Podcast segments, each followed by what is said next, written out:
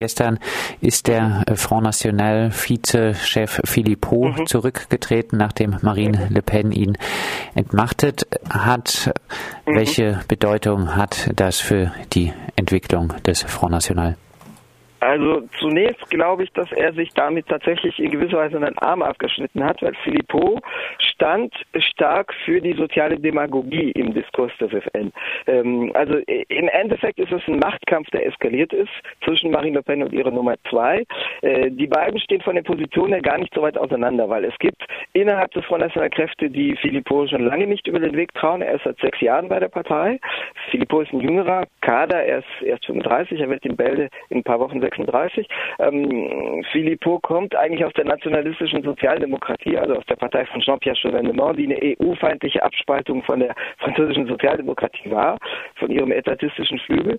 Philippot ist jemand, der schon den ganzen Anti-Migrations-, Anti-Einwanderungsdiskurs des FN auch adaptiert, auch übernommen hat, aber er ist jemand, der sagt, wenn wir erfolgreich sein wollen, dann müssen wir zu allen Themen was zu sagen haben. Schulpolitik, Umweltpolitik und vor allem, vor allem Sozial- und Wirtschaftspolitik. Und er ist jemand, der sehr stark den sozialpolitisch, sozial klingenden Diskurs des FN entwickelt hat. Marine Le Pen steht eigentlich auch eher für diese Linie als für die Wirtschaftsliberale der Konterkräfte, jetzt der Gegenkräfte innerhalb der Partei, weil sie sagt eben, äh, der FN kann nicht Erfolg haben, wenn er nur traditionell rechte Wähler gewinnt, sondern er muss in andere Schichten einbrechen, was ihm periodisch immer wieder gelungen ist, ähm, wo die, die Wählerschaft zum Teil auch aus der früheren Linkswählerschaft der Enttäuschten und aus der Nichtwählerschaft kommt, auch in den sogenannten sozialen Unterklassen. Ähm, die, äh, es war sogar so, dass Leute, die der Philippoli ziemlich fernstehen wie Jean-Marie Le Pen, der noch die Partei berät, äh, von außen, auch wenn er ausgeschlossen worden ist am 20. August 2015. Sogar Jean-Marie Le Pen und Bruno Gollnisch, der frühere Vizepräsident von, Vizevorsitzende unter Jean-Marie Le Pen, die rieten Marie Le Pen, dass sie sagen, den Konflikt nicht völlig eskalieren zu lassen, sondern sie sagten, entzieh Philippot ein paar Vollmachten. Bis jetzt war es so, dass Philippot immer für die Partei im Fernsehen und in den Medien sprach. Beschneide seine Vollmachten, aber setze ihn nicht vor die Tür, dränge ihn nicht raus. Ähm, sie, sie sahen, dass da was verloren geht. Ich denke, die Krise ist einerseits Ausdruck eines Machtkampfs, der eskaliert ist, weil Philippot auch innerparteilich die Machtfrage gestellt hat. Andererseits, dass er, dass ein Kesseltreiben gegen ihn stattfand, ist ein Ausdruck der des Auseinanderklassens zwischen der sozialen Realität der Wählerschaft und der Mitgliedschaft. Weil die Mitgliedschaft ist sehr viel besser, sozial besser gestellt und bürgerlicher als große Teile der Wählerschaft, weil die FN-Wählerschaft sich proletarisiert hat seit den 1990er Jahren und eben periodisch immer wieder mh, mm, es zum Zustrom von früheren Nichtwählern und Linkswählerinnen kam.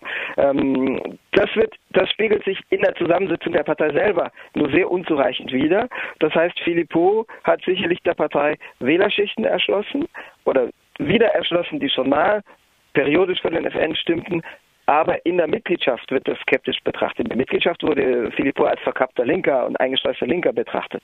Und es gab wirklich ein Kesseltreiben gegen ihn. Er hat dann den, den Fauxpas in den Augen von Teilen der Partei äh, betrieben, dass er sich bei einem Abendessen mit Parteifreunden in Straßburg, in Straßburg für eine Woche hat äh, ablichten lassen und äh, stand Couscous auf dem Tisch. Und dann kam es zu einem wahren Shitstorm im Internet. Ja, natürlich in Straßburg muss man Couscous essen. Das ist das einheimische Essen in Straßburg. Da isst man nicht sauer Sauerkraut, da isst man Couscous.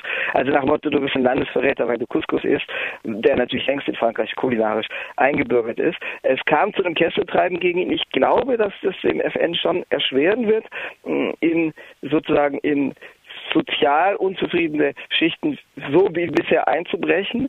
Ähm, Filippo hat das versucht. Er hat sich sogar am Rande der Demonstration des 12. September ablichten lassen. Es war ein bisschen komplizierter. Also er hat gesagt, er ist gegen das Arbeitsgesetz und er unterstützt die Mobilisierung. Wo er dann aber dabei war und sich hat fotografieren lassen, das ist eine Mobilisierung, die sich draufgesattelt hat. Die Schausteller, Zirkusleute, die protestieren im Moment gegen eine, eine Verordnung, die es ihnen erschwert, Stellplätze zu bekommen, um es abzukürzen.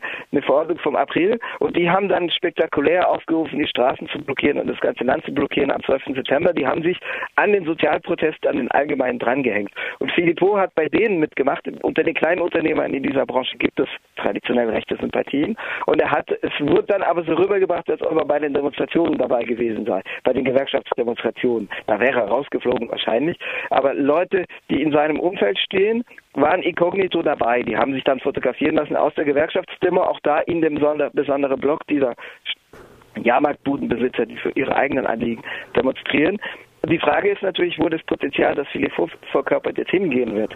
Äh, ob er eine eigene Partei gründen wird, aber das ist unwahrscheinlich.